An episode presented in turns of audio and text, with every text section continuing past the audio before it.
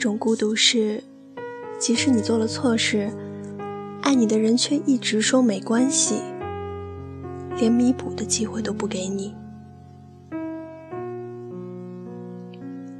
晚上好，欢迎收听 FM 八幺五五八，带着耳朵去旅行。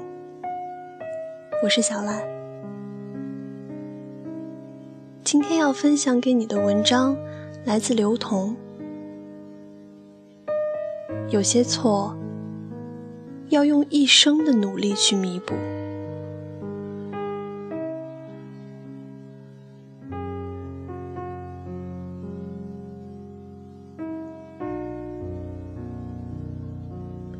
自从嫁给我爸之后，我妈便很少有外出的机会。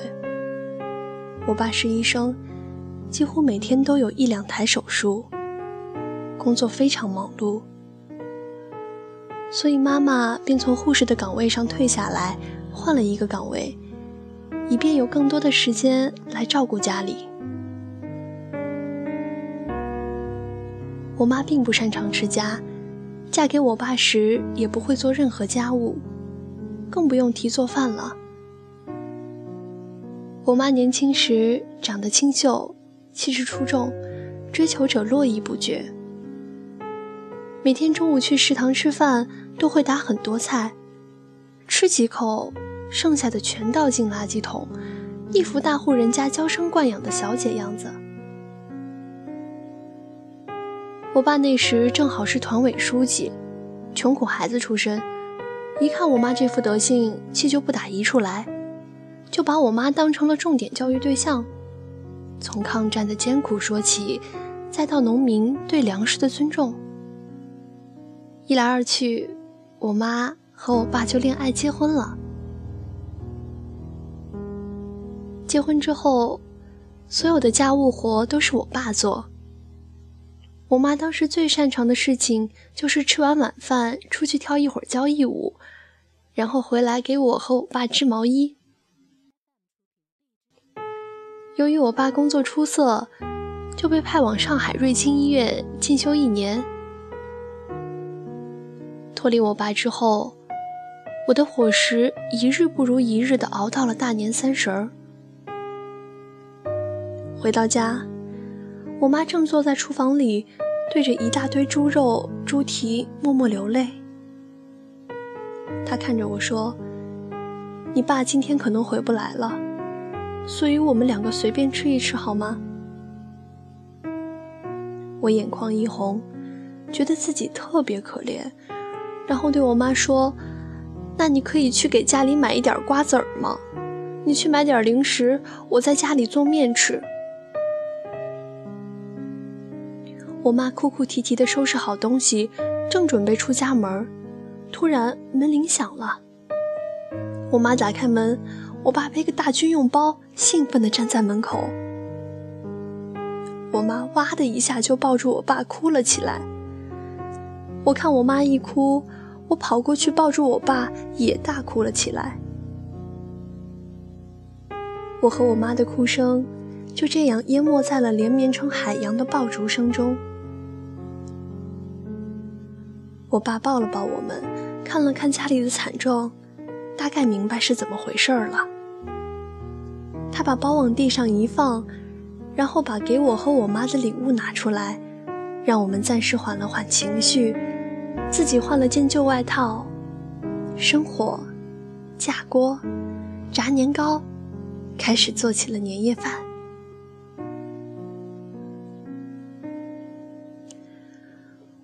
我一辈子都记得，那是晚上八点钟，春节联欢晚会开始了。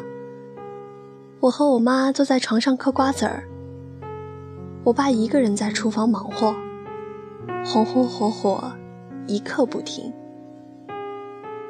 到了晚上十点，他大叫一声：“吃饭喽！”我跑出去，猪蹄、粉蒸肉、红烧鱼、青菜、可乐，他的酒，满满当当摆了一桌。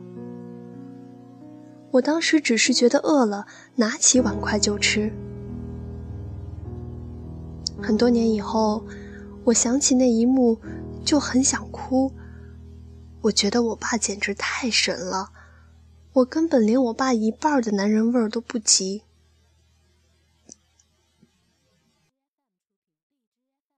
因为爸爸是医生，每天我上学了，他也许还没醒；我睡觉了，他还没有下班。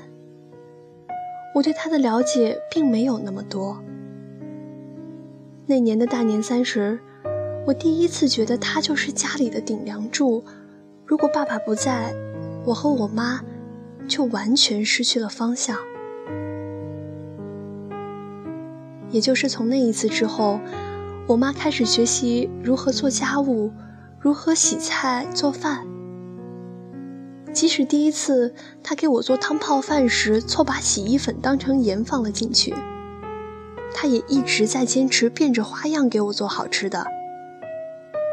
我问他，第一次给我做饭那么糟糕，为什么后面还会有信心做好呢？他说。你们老说这个是妈妈的味道，那个是妈妈的味道。我不希望每次提到这个词的时候，你就会想起洗衣粉的味道。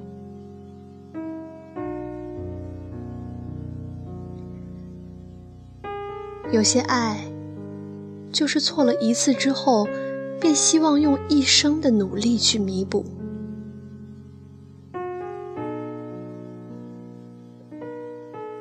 大三的夏天，爸爸带着我和妈妈一起去大连旅行。依稀的印象中，我只见过我三岁时和他们共同旅行的照片。后来我读书了，他们的工作也忙了起来，三个人一起外出的机会几乎为零。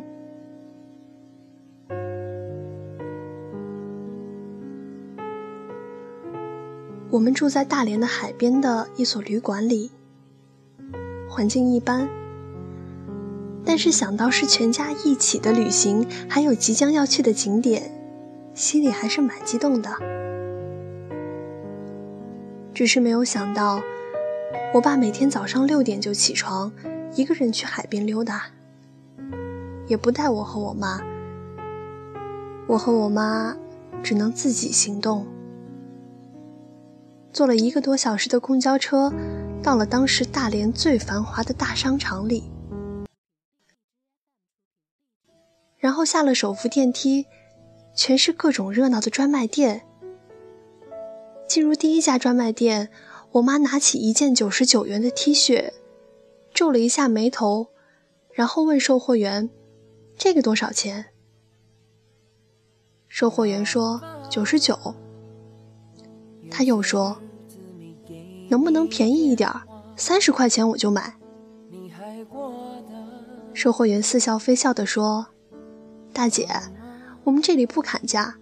如果你要买便宜的，可以去批发市场。”说完之后，瞟了瞟我，我立刻拖着我妈离开了这家专卖店，然后低声告诉她：“妈，专卖店是不能讲价的，你可不要再讲价了。”太丢脸了。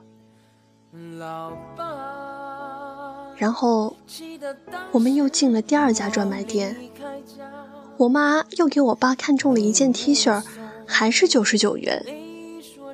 然后她对售货员说：“一百块钱买三件，卖不卖？”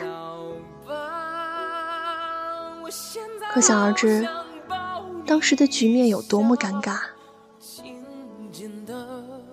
出来之后，我很严肃地对他说：“如果你再进专卖店砍价的话，我就不和你一块逛了。”没有想到，到了第三家，我妈依旧这么做了。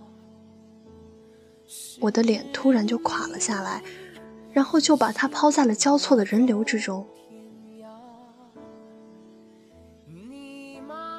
现在回想起来，那时的人真多。我妈身高不到一米六，我一转身，她就看不见我了。他没有手机，不知道旅馆的地址，连坐公交车也是跟着我坐的。他将近二十年没有出过我们生活的城市，他的脑子里没有专卖店的概念。他曾经被外公外婆当掌上明珠对待着，每次回老家，外公都会派车去接他。只因为他遇见了我爸，开始学习持家，一切都买最划算的，再也不会浪费，再也不会问外公外婆要生活费。只因为在专卖店谈了价钱，就被他大三的儿子甩在了陌生城市的闹市区。那天，我心情不好，四处逛，到了晚上十点钟才回旅馆。我爸问：“妈妈去哪儿了？”我说：“不知道。”妈妈是十点半回来的。我爸问她去哪儿了，她什么都没说，也没有责怪我，好像白天发生的事根本就不存在一样。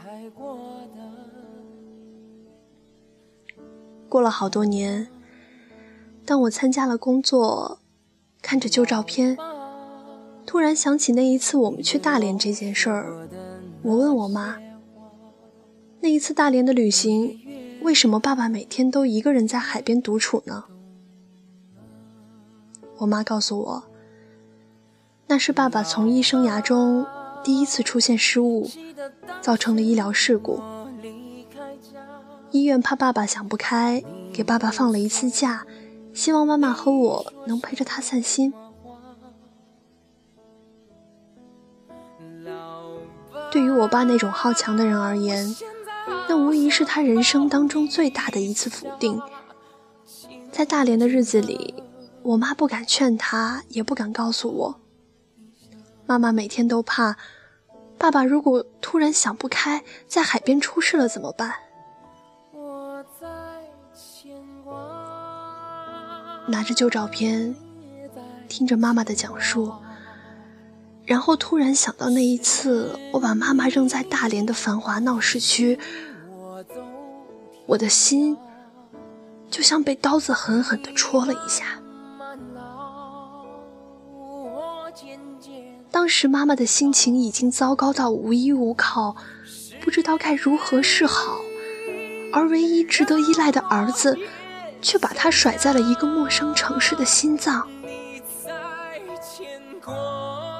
通向肢体的微细血管无数，他根本就找不到回旅馆的路。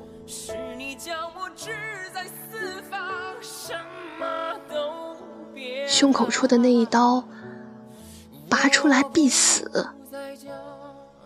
不拔出来，也有止不住的血哗哗的流。我看着我妈，她仍在回忆爸爸当时的心情，似乎对我把他扔在了闹市区的事情完全遗忘了。我欲言又止。心里憋得难受，我装作很无所谓的样子问他：“那天晚上你怎么回的旅馆啊？”他想了想，然后云淡风轻地说：“忘记了，反正倒了几趟车就回去了。”我笑着说：“你真厉害。”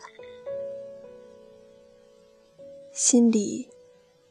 却特别想对我妈说一万句抱歉，看着她似乎完全不记得我伤害过她的样子，这句抱歉却怎么也说不出口。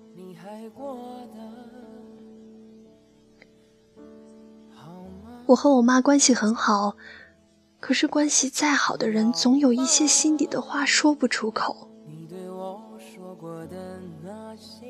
之后。我开始变得喜欢陪我妈逛街，她也很开心，而我也不管自己的信用卡究竟还有多少额度，只要她看中的衣服，我都会立刻让店员包起来，然后告诉她，我赚钱很容易的，简直就是一小时赚一千块那种节奏。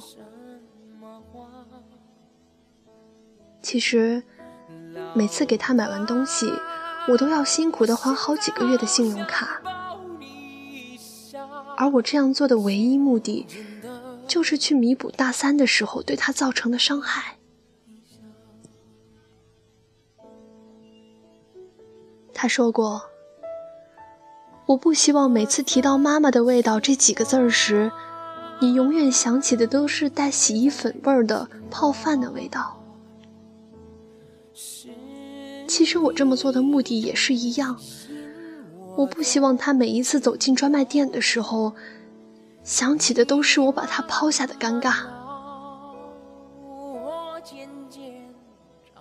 越是亲近的人，越是有些话说不出口。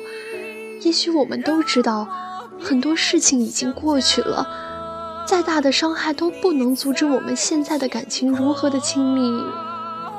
只是。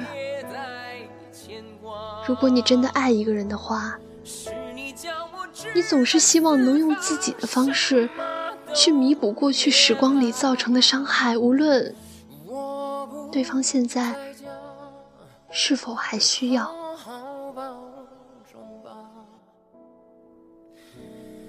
你的希望，我用爱回答。